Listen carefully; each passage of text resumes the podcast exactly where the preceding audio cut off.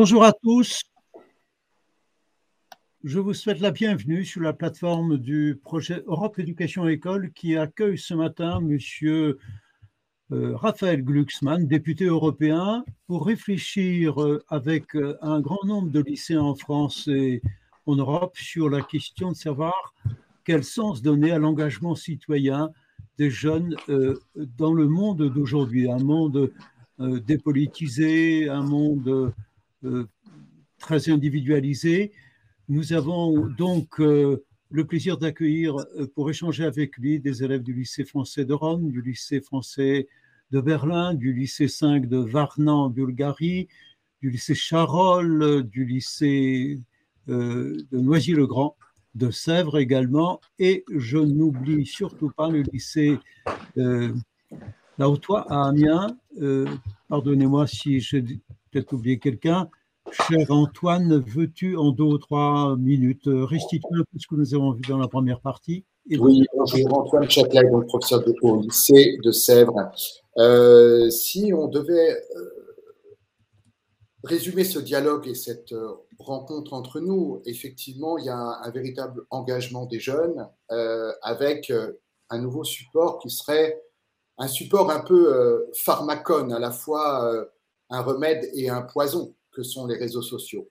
Et, prenons, et prenons acte effectivement que l'engagement se fait par vagues et, que plus la vague sera forte et plus le courant effectivement de la justice et de l'universalisme effectivement pourra, pourra nous aider à surmonter euh, euh, la parole euh, des politiques qui est plus une parole à conserver une place plutôt qu'à défendre et à restaurer la liberté et la démocratie pour aller très vite. J'ai une question pour M. Glucksmann sur, sur des enjeux euh, dont on parle de plus en plus, euh, la crise des migrants. J'imagine que vous avez un avis là-dessus. Comment, comment l'Europe et comment les jeunes gens peuvent à la fois euh, prendre, prendre, comment, prendre acte de ce, qui, de ce qui est en train de se passer et que l'Europe est, prise et instrumentalisée autour d'une crise assez dramatique. des, milliers de gens sont, sont en train de mourir de froid euh, euh, euh, et, tombent dans un piège qui n'est pas le leur, en fait. Qu'est-ce que vous en pensez? Alors, déjà, à la frontière entre le Bélarus et la Pologne, il ne s'agit pas d'une crise migratoire. En fait, il y avait cette crise migratoire, elle a été fabriquée. C'est un dictateur qui s'appelle Loukachenko qui a fait venir depuis euh, Bagdad, Damas en particulier, des milliers d'êtres humains pour les projeter contre la frontière euh, polonaise, en sachant qu'elle était fermée. Et donc, euh, ce dictateur essaye de faire pression, de faire du chantage sur l'Union européenne et utilise des êtres humains comme des pions. Donc la première chose à faire, c'est d'être extrêmement ferme vis-à-vis euh, de Loukachenko et de son parrain Vladimir Poutine. Euh, et, c'est donc une crise qui a été fabriquée politiquement, ça. C'est pas comme 2015 euh, avec les exilés syriens qui arrivent par centaines de milliers. Alors, les exilés syriens, ils sont aussi le produit d'une politique, d'une guerre, de Bachar el-Assad, de, de massacres, mais personne les a ramenés vers l'Europe de manière autoritaire. Là, c'est vraiment quelque chose de fabriqué. Donc la première chose à faire, c'est quand même de montrer sa fermeté vis-à-vis de ce régime qui utilise des êtres humains comme des pions en espérant qu'il y ait des morts. Et la deuxième chose à faire, c'est de comprendre pourquoi. La deuxième chose à faire, déjà, c'est de les secourir. Et la troisième chose à faire, c'est de comprendre pourquoi il utilise ça c'est que l'Europe, parce que l'Europe n'a pas de politique migratoire, parce qu'il y a une peur panique à l'idée des migrations, l'Europe est devenue complètement euh, impuissante quand on, utilise la carte migratoire. Et tous les régimes autoritaires l'ont parfaitement compris, c'est le chantage qui arrive à chaque fois. Parce qu'on n'a pas été capable de gérer une politique migratoire à l'échelle européenne. C'est un problème européen. Vous savez, les exilés, quand ils arrivent en Grèce ou en Italie, ils ne veulent pas rejoindre la Grèce ou l'Italie. Ils veulent rejoindre l'Europe. Donc, jusqu'ici, ce qui se passe, c'est que l'Europe se lave les mains, les autres pays se lavent les mains et laissent la Grèce et l'Italie gérer la question.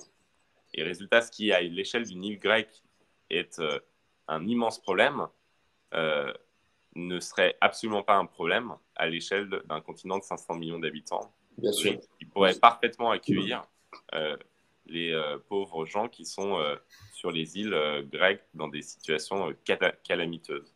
Et donc, il faut avoir le courage, même si ce n'est pas populaire, de, dire qu'il faut une politique d'accueil, de dire qu'on a des, droits, des conventions internationales, que chacun a le droit de déposer l'asile. Ça ne veut pas dire que euh, ça demande d'asile, ça ne veut pas dire que les États sont tenus d'accepter l'ensemble euh, des demandes d'asile. Euh, mais il y a des règles, il y a des droits, il y a des droits humains aussi.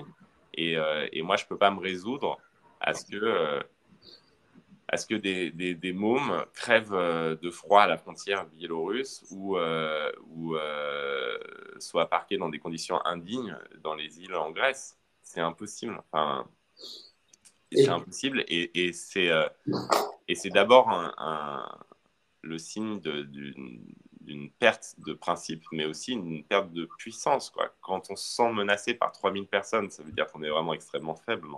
Bien sûr, bien sûr. Moi, je euh, crois qu'il y, y, a là euh, la preuve que l'Europe se sent extrêmement déclinante et que quand on décline, quand on a l'impression de décliner, eh bien, euh, on a peur d'absolument tout. Et on a d'abord peur de l'autre. Et, euh, et, et, ça, c'est euh, quelque chose qu'il faut, qu'il faut changer. Mais ça, ça passera par. tout est lié. Hein. ça passera aussi par le fait de redevenir puissant. Bien sûr, de redevenir des, des, des, pays et des démocraties sûres d'elles-mêmes. Et pour ça, il faut avoir une voie à suivre, il faut avoir un chemin, il faut avoir un horizon. L'absence d'horizon de, de, puissance et de, et, d'horizon politique conduit à ce repli. Et à cet égard, est-ce qu'on euh, peut ventiler peut-être euh, euh, ce problème auprès de, de nos classes aujourd'hui? Est-ce que peut-être vous pouvez prendre la parole, en tout cas sur cette question et autour peut-être du déclin de l'Empire et de considérer l'autre comme un barbare? Un barbaros, c'est celui qui ne parle pas la langue grecque hein, à l'époque. Euh, aujourd'hui, celui qui ne parle pas européen, effectivement, est considéré comme un barbare, comme un étranger, et, euh, fait peur, et, évidemment. Comment vous réagissez, les autres classes, les autres élèves, peut-être leurs professeurs, peut-être Elias? Allez-y, Elias. Moi, j'ai pas grand-chose à rajouter parce que je vous avoue que j'ai pas un grand avis sur la question personnellement. Moi, je pense juste que moi, je soutiens à fond l'Europe. Moi, je suis très européen. Moi, je trouve que ce qui est le plus important, c'est de trouver des accords entre les pays. Et euh, en attendant, moi, je fais confiance à, le fonctionnement de l'Union européenne. Moi, vraiment, je préfère ne pas m'exprimer parce que je ne suis pas suffisamment informé sur ce point j'ai peur de dire des bêtises. Mais voilà, c'est la seule chose que je pense. Et je veux aussi vous informer que malheureusement, je vais devoir vous quitter dans 10 minutes à cause d'un examen. Et comme je ne voudrais interrompre personne après, je remercie tout le monde pour cette opportunité et pour, ce, enfin, pour cette discussion. Merci beaucoup. Bah, bon courage pour l'examen. Merci. Et merci, Elias. À bientôt pour un autre rendez-vous sur la même thématique. Euh, je me tourne donc de nouveau vers euh, Noisy-le-Grand, s'il vous plaît. Les élèves de Diane Lutway, si vous aviez envie de prendre la parole, elle est à vous. Oui. Alors, euh, j'avais. Oui. Vous m'entendez? Très bien. Euh, j'avais une question d'une élève, elle va peut-être euh, revenir. moi, j'avais juste une, enfin, oui, une, remarque à faire. Je, vais essayer d'être rapide, qui n'est pas vraiment en forme de, de, question. Enfin, il y a quand même une question à la fin. pour, pour relier à, au pouvoir de la parole, parce que c'est une grande question qu'on traite euh, en classe de première en HLP. Donc là, je viens de, de, de relever euh, un, un, problème de, de, rectitude du langage, c'est-à-dire qu'on on entend dans les médias parler de crise migratoire, donc là, on, vient d'être, enfin, de prendre conscience que c'est très important de, dire bien les choses. et il ne s'agit pas d'une crise migratoire, il s'agit donc plutôt de l'utilisation d'être d'êtres humains pour et donc mettre en difficulté l'Europe. Euh, donc, euh, alors comment comment est-ce que euh, nous pouvons faire Comment est-ce que les, jeunes gens peuvent faire pour que justement on puisse parler un peu différemment et aussi d'autres choses? Parce qu'on est en train de vivre un début de campagne présidentielle euh, avec l'omniprésence d'un certain polémiste que je ne vais pas nommer exprès, euh, mais aussi avec des, des, des, questions qui sont qui sont sans cesse reposés sur des thèmes qui sont la sécurité, l'immigration, etc. Euh, et en fait, euh, ce dont on a envie de parler, quand moi, je, quand j'en discute avec mes élèves, bah, ils ont envie d'entendre parler d'écologie, ils ont aussi envie d'entendre parler de, de, de problèmes euh, concrets euh, qu'on est en train de vivre, l'hôpital, le budget de l'hôpital, etc. Euh, donc oui, on a conscience du pouvoir de notre parole, on a conscience aussi de la difficulté d'avoir une, une, véritable rectitude sur ces problèmes-là, mais finalement, comment, enfin, voilà, comment faire euh, face à cette, cette euh, omniprésence. En fait, on, se sent. Alors, je, je, je, reprends un peu ce que, ce que Kumba voulait dire. Je ne sais pas si elle va le dire quand même. Elle a, oui, euh, elle a, tout à fait. Le courage n'est plus tout à fait là. Euh, il, il, y était. Ah bah, si, si, si. Si, si, on l'encourage, on l'invite. Voilà. Bienvenue. Donc voilà, j'introduisais un peu sa question et nous t'encourageons à, à, revenir, Kumba, s'il te plaît. Oui, oui, oui, allez, on applaudit. Ouais voilà, c'est le premier acte citoyen, ça. Voilà. Bon, bah, bonjour. Bonjour. Je m'appelle Kumba, je suis en terminale. Et euh, du coup, ma question avait plus de rapport avec le thème précédent. Mais euh, du coup, voilà. En vrai, en fait, le truc, c'est que je m'engage, je poste des publications sur Instagram, euh, le petit carré bleu, je mets des photos de profil, etc. Mais j'ai l'impression que rien n'a l'air de changer. Enfin, à notre échelle, du coup, les jeunes, on a un peu l'air inutile parce que le, le, système, il ne change pas, il a l'air d'être adapté pour un certain type de personnes. On dirait que c'est comme ça et pas autrement. Et j'ai l'impression que, du coup, quand on regarde les débats politiques, etc., j'ai l'impression que les hommes politiques, ils parlent uniquement de sécurité, d'immigration, alors que nous, on aimerait plus entendre parler de l'environnement, de la santé, des Ligours. Et euh, je ne sais pas si le système il doit être réadapté ou euh, changé. Bah, merci beaucoup pour la question. Et, euh. Mais ce, sentiment d'impuissance, on l'a tous. Euh... Mais par contre, je ne suis pas d'accord que ça ne sert à rien. C'est-à-dire que moi, je pense que, par exemple, on n'aurait jamais eu euh, des mesures, c'est ce que je disais au début, on n'aurait jamais eu des mesures européennes sanctionnant les dirigeants chinois s'il n'y avait pas eu les petits carrés bleus. Donc évidemment, quand on partage le petit carré bleu, on se dit mais ça ne change pas le système. Oui, mais en fait, s'il y a 4 euh, millions, parce que c'était 4 millions euh, de personnes qui partagent les petits carrés bleus, bah, ça fait un mouvement d'opinion et ça aboutit à quelque chose. Et, et, et vraiment, enfin, moi je vois dans les négociations au Parlement européen sur le, le devoir de vigilance des entreprises, sur euh, cette idée de mettre fin à l'impunité des multinationales, de dire que si vous avez de l'esclavage sur votre chaîne de production pour produire vos chaussures ou vos voitures, eh bien, vous devez en être juridiquement responsable, même si c'est des euh, fournisseurs chinois ou des sous-traitants chinois qui, le font. Eh bien, cette idée-là, au début, elle, semblait euh, folle euh, à plein de députés. Et quand ils ont vu, particulier les députés français, votre élan de solidarité, bah, finalement, ils ont fini par la voter, cette idée-là. Donc, il y a un impact. Et, on a trouvé une majorité, ce qui n'était pas du tout garanti pour faire passer cette idée. Et donc, il y a un impact. Et vous pouvez vraiment, en vous exprimant, faire pression pour que les choses évoluent. Ça ne change pas le système. Et moi, je suis d'accord qu'il euh, y a un vrai problème. Enfin, je suis comme vous, hein. je ne suis pas candidat à la présidentielle, donc je participe pas à ces débats, mais je regarde. Et, euh, et je suis atterré, mais atterré, quoi. Enfin, genre, on va passer une. On va peut-être passer des mois à discuter des prénoms des uns et des autres.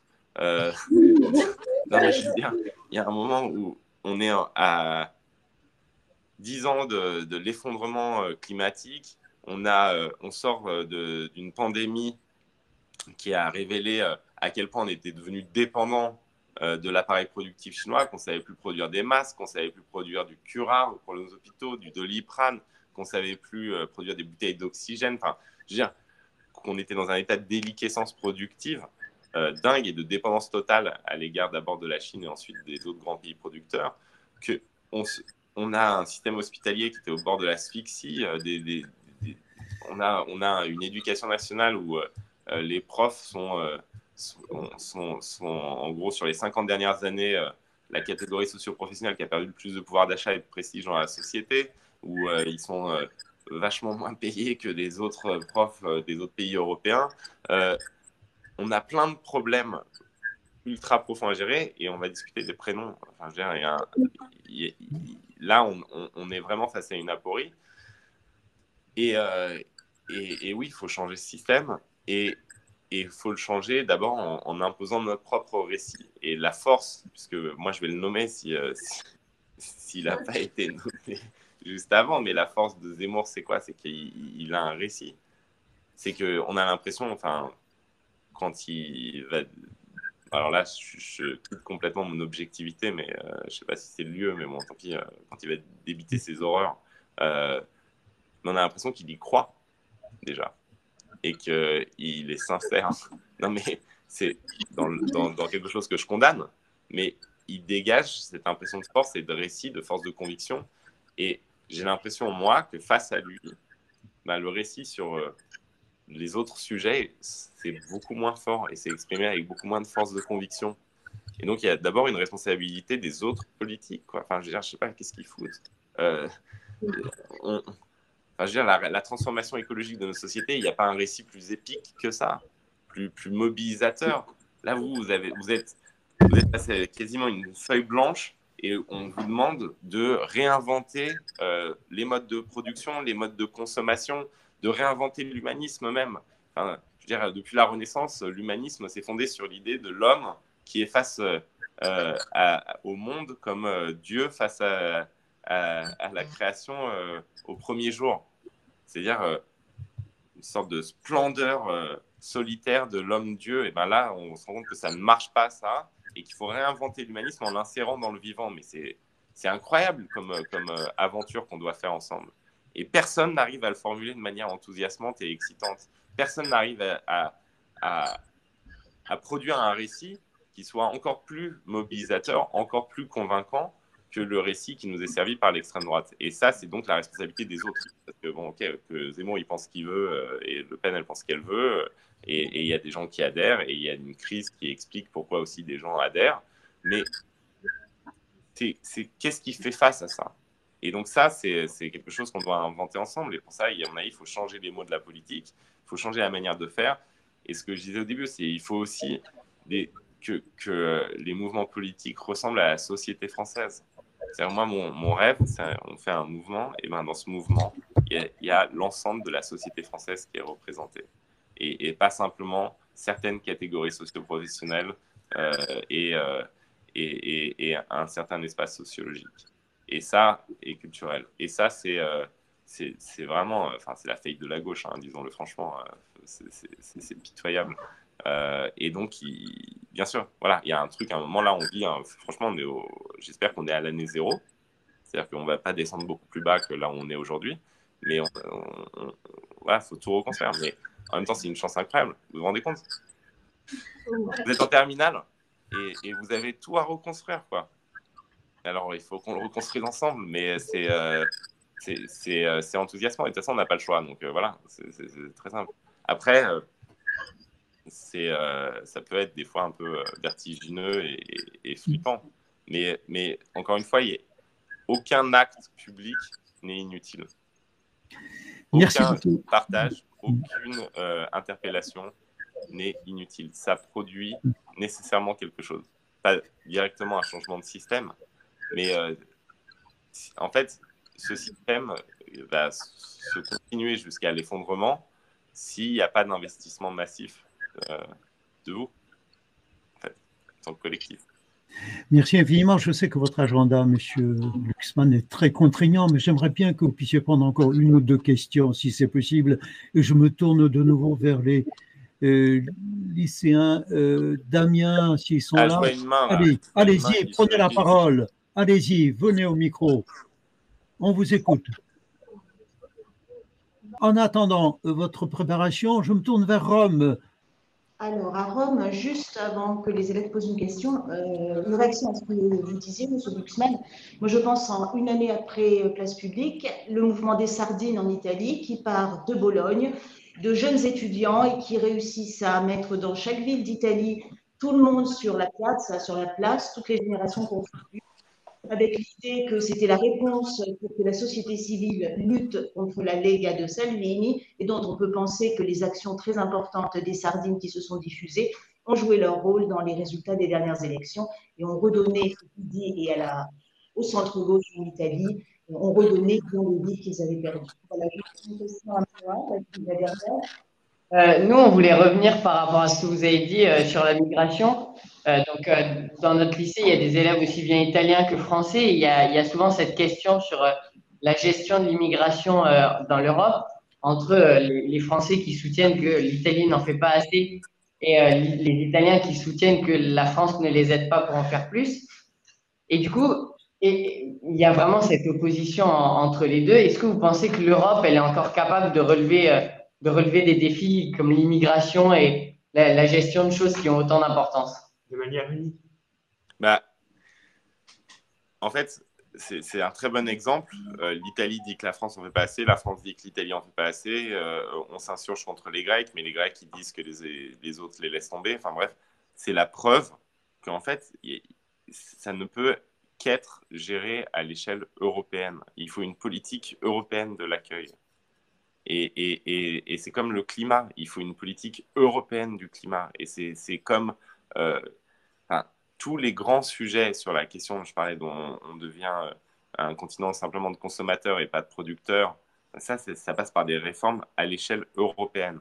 Alors, je sais que l'Europe, c'est frustrant, que euh, souvent ça semble loin, qu'en plus, euh, il y a des lobbies.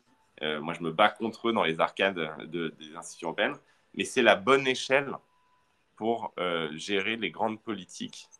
Euh, c'est la bonne échelle. Je veux dire, qui, qui, prenons l'exemple de 2015. 2015, c'est là par contre, il y a une vraie crise migratoire, euh, pour reprendre les mots.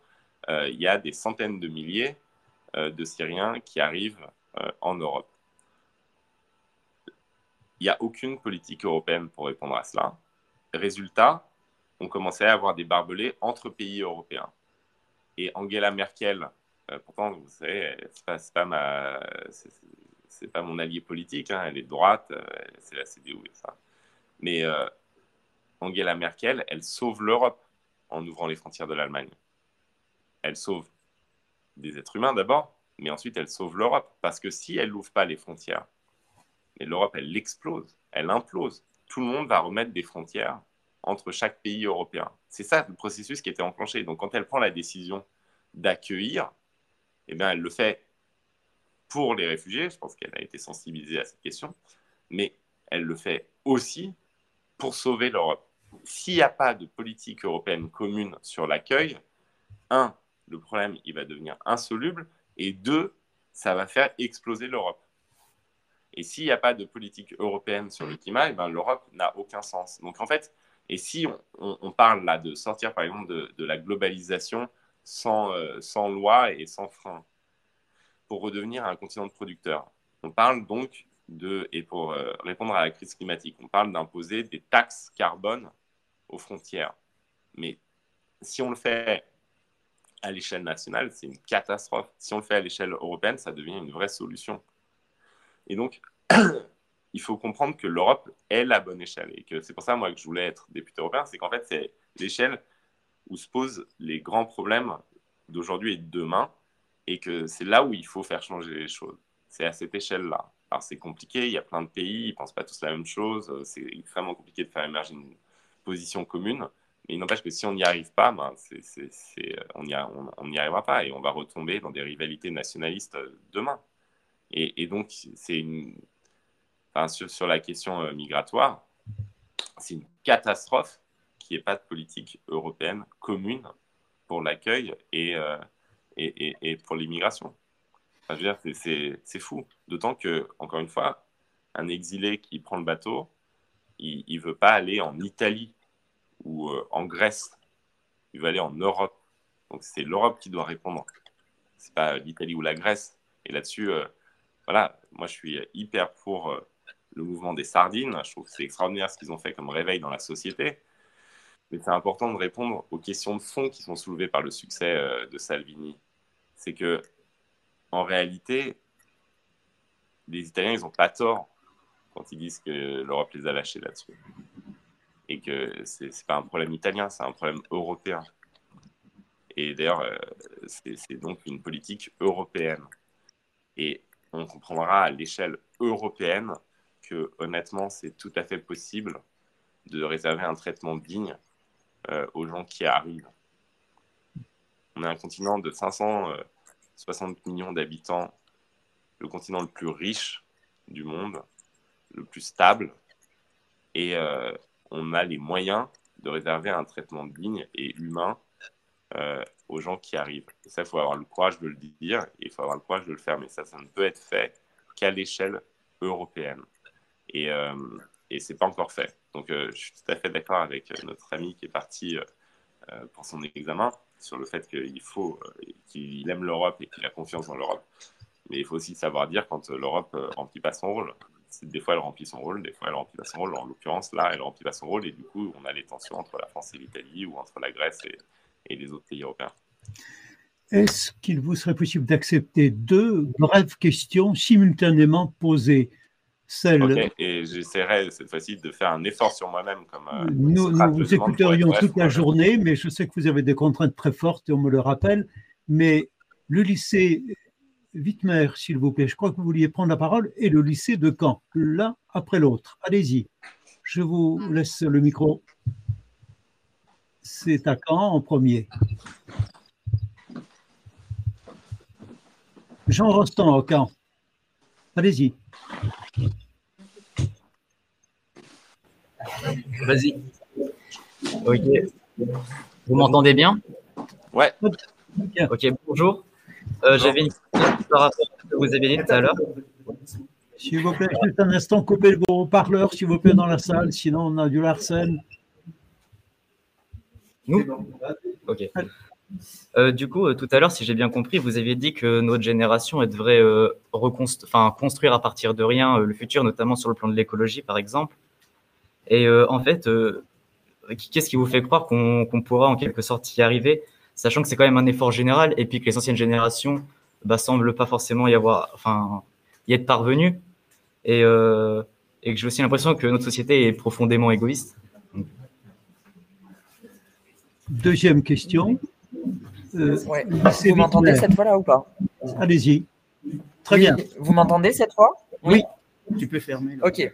Alors, euh, nous, on avait juste une question par rapport à l'engagement euh, de la jeunesse. En fait, quand la jeunesse engage et quand nous, on s'engage, euh, justement, c'est cette jeunesse-là qui. Enfin, on nous renvoie à la tête euh, notre jeunesse en disant que, par exemple, on est trop jeune pour comprendre. Et bah, il n'y a qu'à voir la manière dont certains ont, trouvé, ont tourné Greta Thunberg en ridicule quand, en lui disant qu'elle ferait mieux de retourner à l'école. Et du coup, on voudrait savoir en fait que répondre face à ce type de réaction et comment imposer notre voix sans que justement on nous remette cette jeunesse-là à travers la tronche.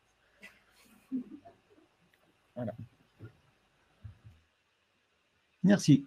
À vous, euh, Monsieur Glucksmann. Bah, ce qui est bien, c'est que c'est à peu près c'est des questions qui sont liées. Donc, comme ça, euh, ah, il y avait peut-être encore une question. Euh, allez-y, allez-y. Donc, s'il vous plaît, au lycée Wittmer, c'est terminé ou y a-t-il encore une question? Non, non, mais c'est bien, c'est que les questions sont, sont, liées là. Je peux répondre. D'accord. Allons-y qu'est-ce qui me fait croire que la jeunesse pourra le faire et comment répondre euh, à l'argument de tes jeunes, euh, écoute, euh, tu es trop jeune pour comprendre. Ah, déjà, trop jeune pour comprendre, quand ça vient de, de, gens qui ont laissé le monde avancer vers son effondrement, ça vient de gens en costume cravate qui ont signé des accords de libre-échange qui ont conduit euh, à cette catastrophe. Quand ça, quand ça vient de gens qui n'ont pas pris la mesure de la perspective de l'effondrement, honnêtement, c'est une phrase qui, qui, est pathétique. Parce que moi, j'espère que vous allez rester jeune et que c'est pour ça que vous allez comprendre. Et que eux ont désappris, en fait, à comprendre. Ils ont euh, accepté comme. Euh, Allô? Je vous ai perdu l'image. C'est bon. Ils ont accepté euh, ces logiques et ce monde qui court à sa perte. Et ils ont accepté ça comme étant une fatalité.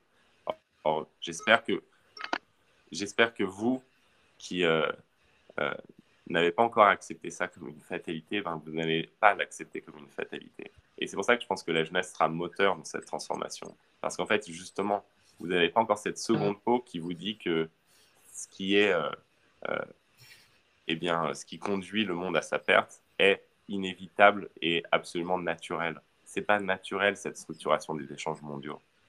Et, justement, n'apprenez jamais que c'est naturel.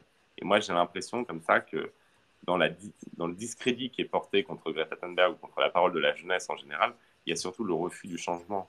Et c'est qu'ils n'ont pas envie d'être challengés. Et à la lumière du dérèglement climatique, ce que je trouve, c'est qu'on assiste à une véritable inversion euh, des rôles dans la société.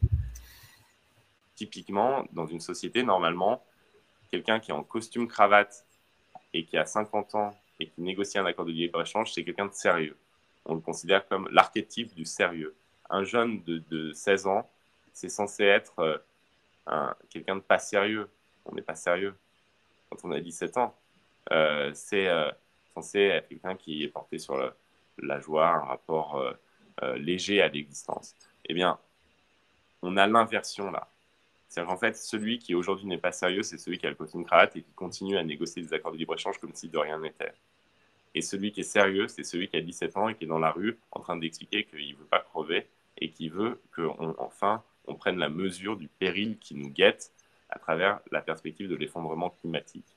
Et donc, il y a une inversion des rôles.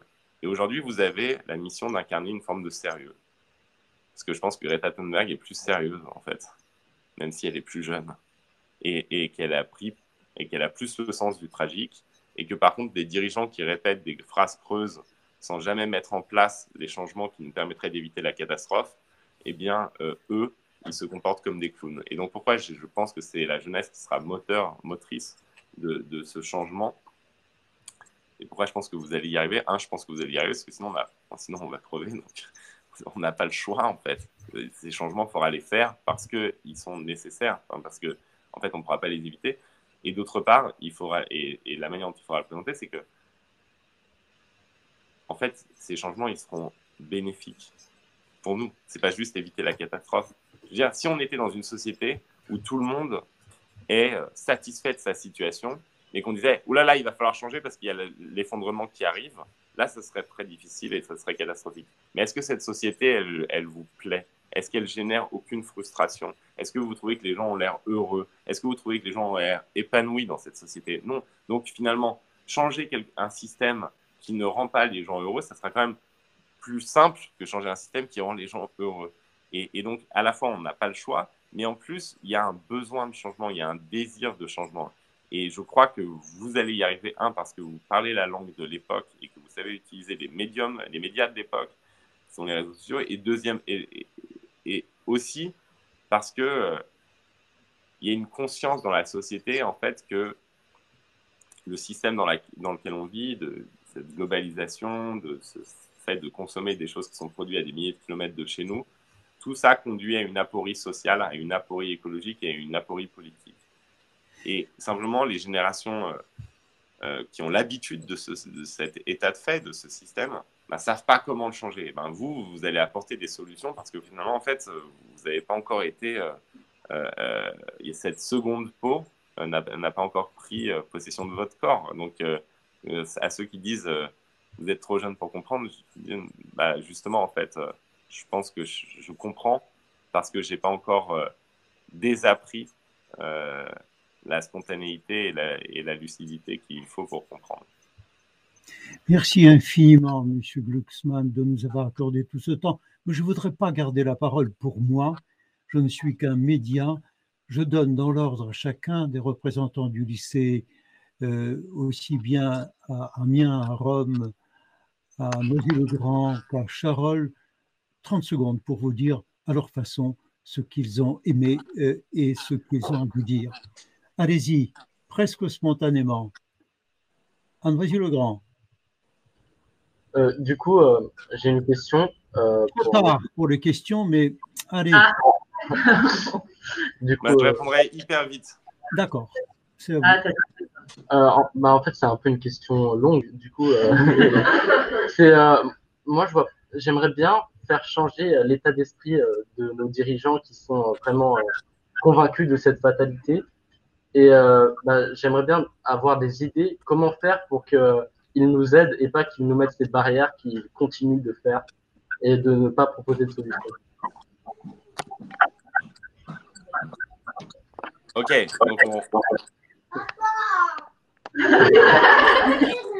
Oui, oui, là, là j'ai mon chef qui est revenu. Franchement, je vais devoir vous laisser parce qu'il faut que je fasse manger avant de partir en commission à Bruxelles. Mais comment faire? Bah, On va le faire ensemble. Donc, euh, bah, je, vais réfléchir, je vais rendre ma dissertation euh, euh, et, et, je vous l'enverrai. Par, dans écrit, super. Dans, votre lycée. Message audio, comme vous voudrez. Je ne voudrais surtout pas faire obstacle aux urgences fondamentales qui sont d'abord familiales. Vos responsabilités sont évidentes. Merci infiniment à vous, Monsieur Glucksmann. Merci à tous les collègues. Merci à vous. Et évidemment, je ne voudrais surtout pas oublier Jean-Luc a été possible. Bon combat, bonne continuation. Cher Antoine, merci à vous à Sèvres. Merci à Merci et merci Raphaël. À bientôt. Merci bien. Merci et tout cela sera sur les réseaux sociaux très vite.